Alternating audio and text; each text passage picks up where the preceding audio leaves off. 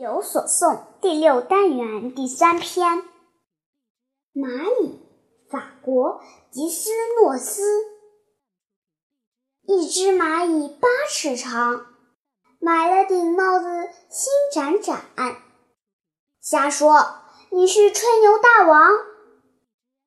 一只蚂蚁拉了一架马车，长长的马车上装满鸭和鹅。瞎编，简直是胡说！世界上各个国家的人都说这不是真的。你吹得起，你吹得起。可是，要是真有这么一只蚂蚁，赏析这首诗真实的展现出成人。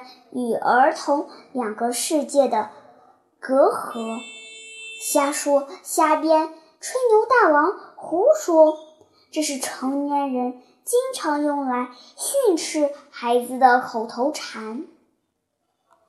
但是大人们没有想过，孩子眼中的世界是什么样的呢？